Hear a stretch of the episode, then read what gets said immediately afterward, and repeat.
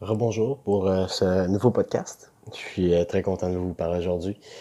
Et le sujet d'aujourd'hui, en fait, va être euh, les one size fits all.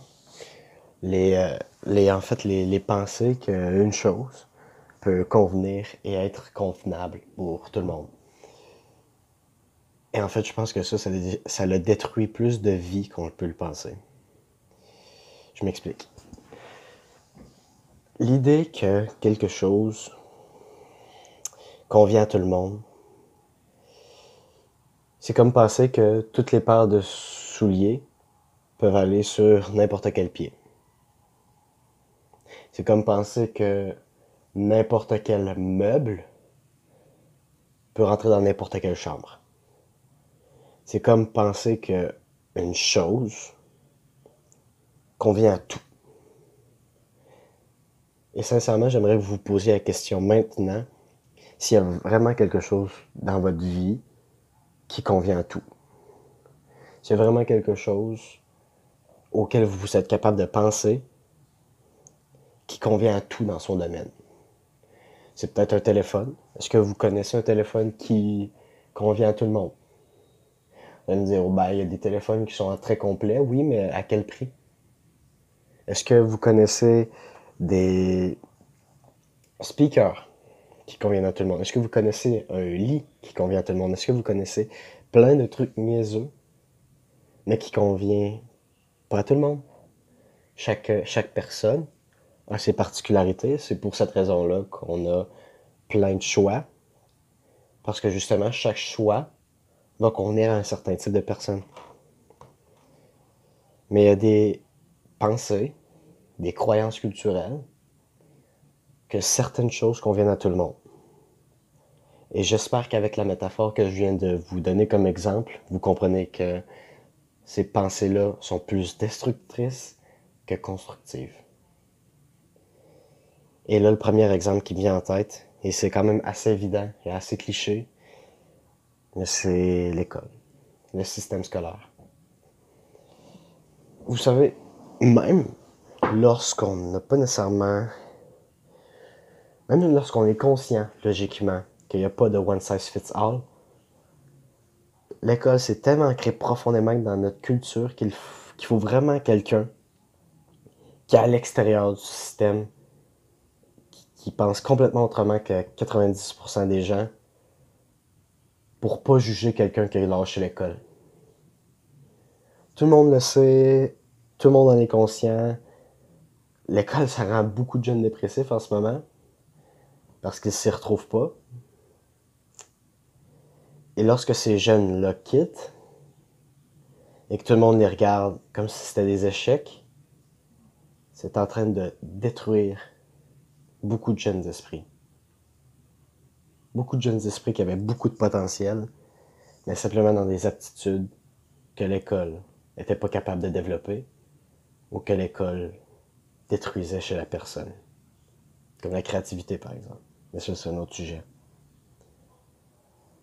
Mais l'école, c'est pas le seul one size fits all auquel on, peut penser qui est, qui, est destructeur, en fait.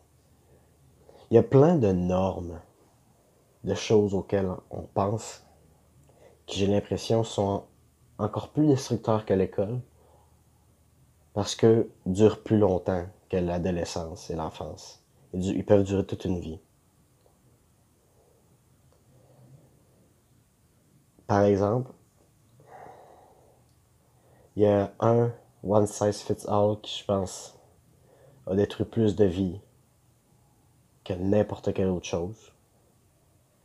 C'est le fait d'essayer de plaire à tout le monde, en fait.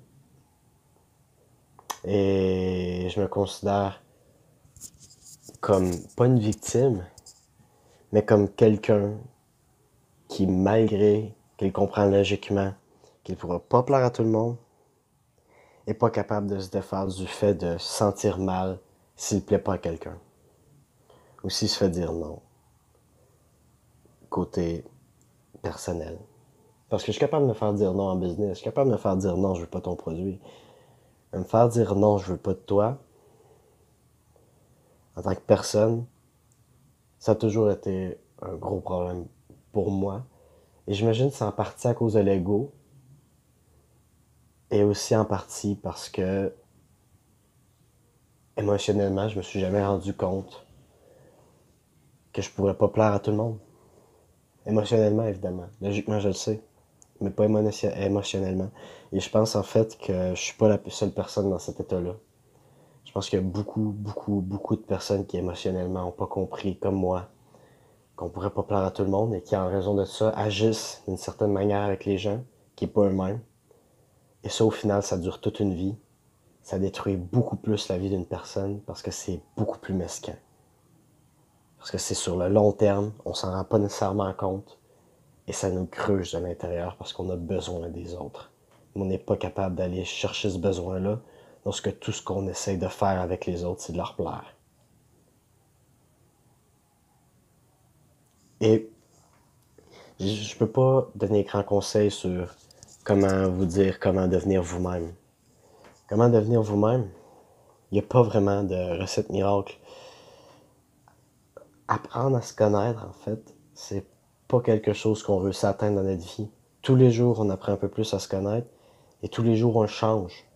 Tous les jours, on est en constant changement. Même si c'est des changements microscopiques qu'on peut même pas voir ou ressentir, au bout de 5 ans, 10 ans, ces changements-là ont un impact qui change complètement la vie d'une personne. Et à l'accumulation de ces changements-là, on, on devient quelqu'un d'autre qu'on n'était pas au départ. Et c'est tout simple que ça, c'est la raison pour laquelle nos changements peuvent être positifs ou négatifs, mais on change. Et à cause de ça, ça devient toujours un nouveau défi qui se renouvelle, d'apprendre à se connaître et d'être qui on est.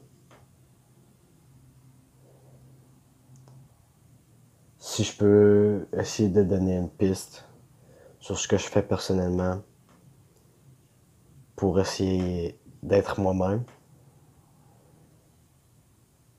c'est que je me dis, je vais agir en essayant d'être, de donner le plus d'amour à la personne que je rencontre ou que je vois, sans me poser de questions, et en, me basant un peu sur ce qui est respectable dans le contexte, pour que la personne sente bien de recevoir l'amour que je lui donne. Et là, je mets l'amour entre, guillemets parce que je parle pas d'amour véritable, je parle d'amour un peu plus amical, d'amour plus platonique. Et ensuite, je regarde la réaction de cette personne-là et si elle aime ça, tant mieux. Si elle aime pas ça, tant pis. Moi, j'ai juste été moi-même en essayant de plaire à cette personne-là, mais pas en essayant de plaire à cette personne-là en changeant l'action que j'allais faire. Non, simplement étant une bonne fucking personne. En ayant des bonnes fucking intentions. C'est mon le seul petit conseil que je pourrais donner là-dessus. C'est pas nécessairement un conseil, plus euh, un exemple que je peux vous donner de quelqu'un qui poursuit le fait de justement être un peu plus lui-même chaque jour. En espérant que ça puisse vous aider. Mais ce one size fits all là, d'essayer de plaire à tout le monde, a détruit beaucoup plus de vie que quoi que ce soit d'autre. Une fois qu'on comprend émotionnellement qu'il n'y a pas de one size fits all, je pense que ça devient beaucoup plus facile de se rendre compte qu'on ne devrait pas changer d'être qui on est en considérant qu'il y a des gens qui sont avec nous et en considérant le contexte de la relation qu'on a avec cette personne-là. J'espère que j'ai pu aider une personne qui aujourd'hui euh, se sent seule parce qu'elle n'a pas l'impression qu'elle est capable d'être elle-même en public ou avec des gens. Et si j'ai réussi à toucher une personne, c'est peut-être toi qui es en train d'écouter. J'espère que tu vas pouvoir en ressortir meilleur pour la suite des choses. On se dit à très bientôt. Ciao.